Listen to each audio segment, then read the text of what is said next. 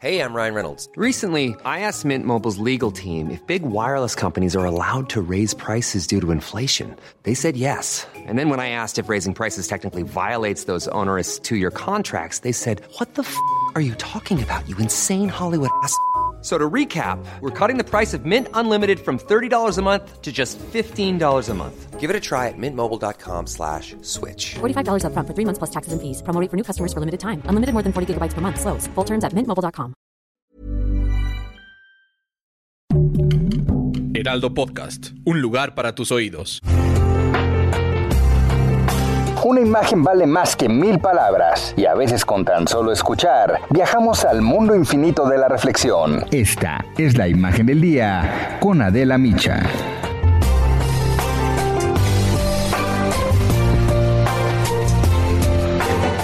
En el mundo hacen falta vacunas contra el coronavirus. Solo el 5.4% de la población mundial está completamente inmunizada. No están descartadas una tercera y ni siquiera una cuarta ola de la pandemia. Sin embargo, y paradójicamente, también sobran vacunas. Algunos países con más recursos han acaparado las dosis y tienen más de las que necesitan y más de las que pueden poner. Hay naciones que simplemente no cuentan con la infraestructura ni la logística necesarias para vacunar. Y parece un sinsentido, pero tanto en naciones ricas como en naciones pobres, miles de vacunas han terminado, ¿saben en dónde? En la basura. El caso más llamativo es el de Estados Unidos. Ahí van muy bien, 134 millones de estadounidenses inmunizados.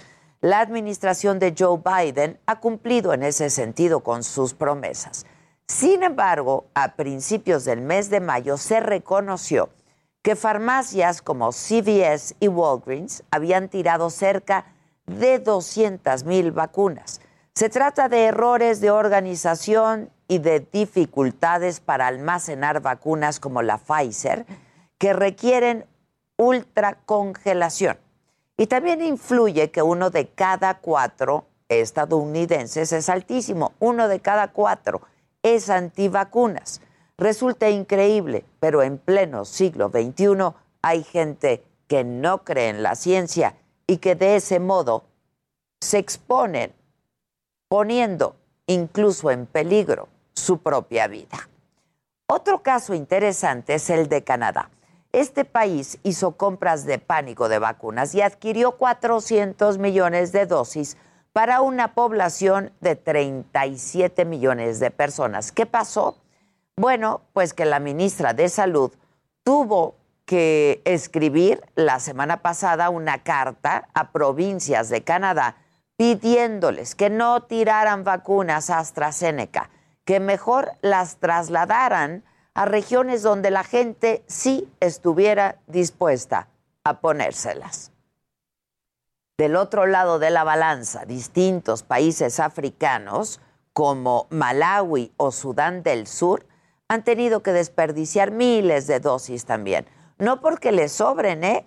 sino porque no cuentan con el personal para almacenar, distribuir e inocular las dosis. Y en medio de todo esto, el fracaso de la Organización Mundial de la Salud, muchos países, entre ellos México, han criticado la falta de efectividad de COVAX, un fondo de acceso global a las vacunas diseñado por la OMS, el cual, en efecto, ha estado muy lejos de cumplir con los objetivos de vacunación que ellos mismos establecieron menos del 1% de las vacunas ha sido administrada en los países pobres.